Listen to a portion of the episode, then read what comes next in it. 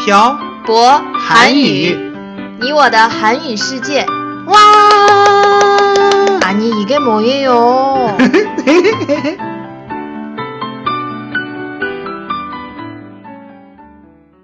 这里是漂泊韩语，你我的韩语世界第五十期电台。文字版可以在公众号“漂泊韩语”上回复本期标题“回韩国二”获取。안녕하세요여러분빡빡한국어의小博쌤이에요 안녕하세요 여러분 빡빡 한국어의 연동 쌤입니다. 연돈 쌤. 네 태태 씨. 이번 주에도 연돈 쌤이 한국에서 있었던 일을 얘기해 주면 안 돼요? 어 물론 되죠. 지난주에 외할머니 팔순 여행을 갔다 왔다고 했었는데 음 오늘은 팔순 여행에 대해서 얘기해 보는 게 어때요? 그래요. 음, 근데 한국은 보통 나이 많으신 분들 칠순이나팔순때 여행을 가요? 어 그런 건 아니고 원래 가족들이 어, 친척들을 초대해서 잔치를 해요. 근데 연돈쌤 외할머니께서는 왜 여행을 가신 거예요? 어 저도 어른들의 일은 자세하게는 알지 못하지만 듣기로는 외할머니가 잔치하기 싫어하셨다고 하더라고요. 왜요? 나이 많이 먹은 사람이 잔치하는 게 싫다고 하셨어요. 여든 번째 생일인데 음. 어, 잔치를 하는 게 더 좋은 거 아니에요? 저도 그렇게 생각하지만 외할머니께서 하기 싫다고 하시면 어쩔 수 없죠. 음, 그래서 여행을 갔다 온 거예요? 네, 저는 그렇게 알고 있어요. 그럼 보통 칠순이나팔순에 여행을 가는 건 아니라는 말씀이죠?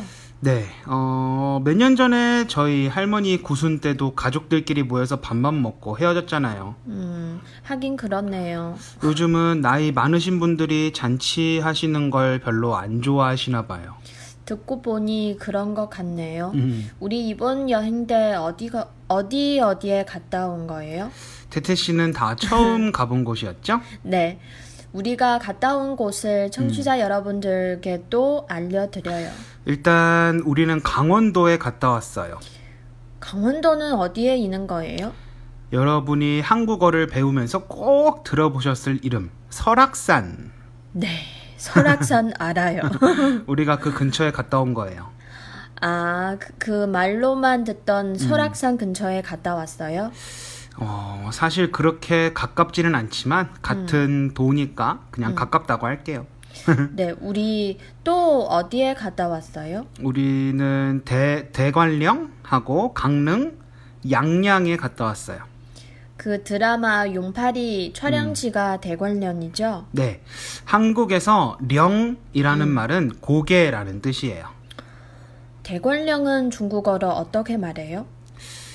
따관링이라고 음, 해요 맞아요 아, 아, 대, 대관령과 영동? 음. 영서에 관한 얘기 지난번에 연돈쌤이 저한테 해줬잖아요. 아. 그거 청취자 여러분들께도 얘기해 주세요. 음. 어, 한국어 듣기 중에 일기예보에 관한 얘기가 나오면 영동 그리고 음. 영서라는 말이 나올 거예요. 그게 영동은 대관령의 동쪽이고 음. 영서는 대관령의 서쪽이라는 뜻이에요. 이거 지리 공부하는 시간 아니죠? 이건 한국 사람들 사이에서는 그냥 상식이에요. 음, 뭐 그건 그렇다고 쳐요.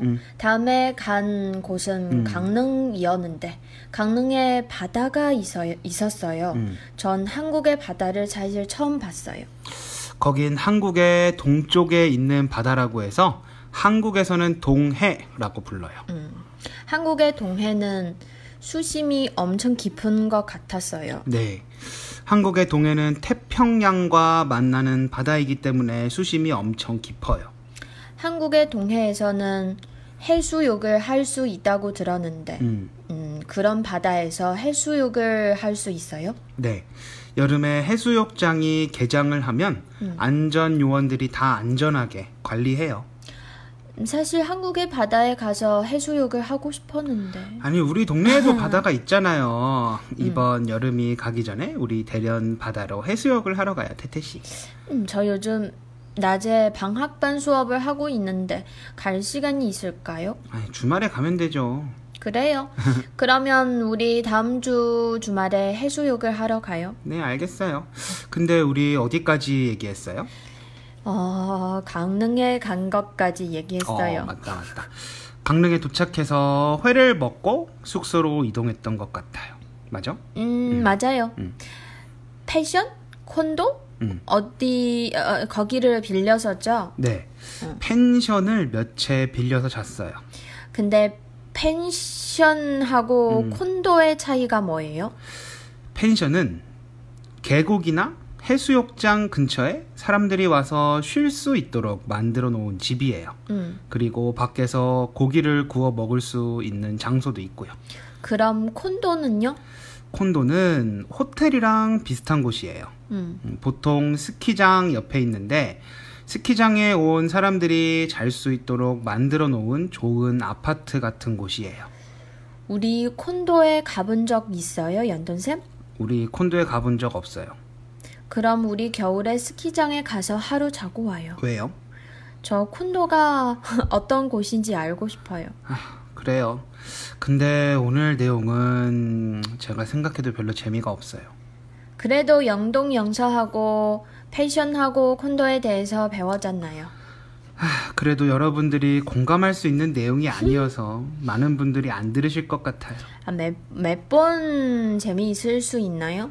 중요한 건 매번 재미없으니까 그런 거죠. 그래요? 음.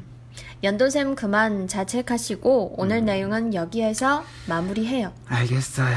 어, 오늘은 음, 지난번에 이어서 제가 한국에 가서 있었던 일을 이야기해봤습니다. 팔순 얘기로 시작해서 대관령도 이야기하고 한국의 동해도 이야기했네요. 오늘 내용은 여러분들이 재미없어 하실 것 같아서 참 걱정이 많습니다. 그래도 끝까지 들어주신 여러분들 정말 정말 감사합니다. 중국은 어른들의 70번째 생일, 80번째 생일, 90번째 생일에 보통 무엇을 하는지 댓글에 남겨주세요. 오늘 내용은 여기까지 하겠습니다. 지금까지 빡빡 한국어의 샤보쌤과 연동쌤이었습니다. 들어주신 분들 감사합니다. 다음에 봐요. 안녕. 안녕.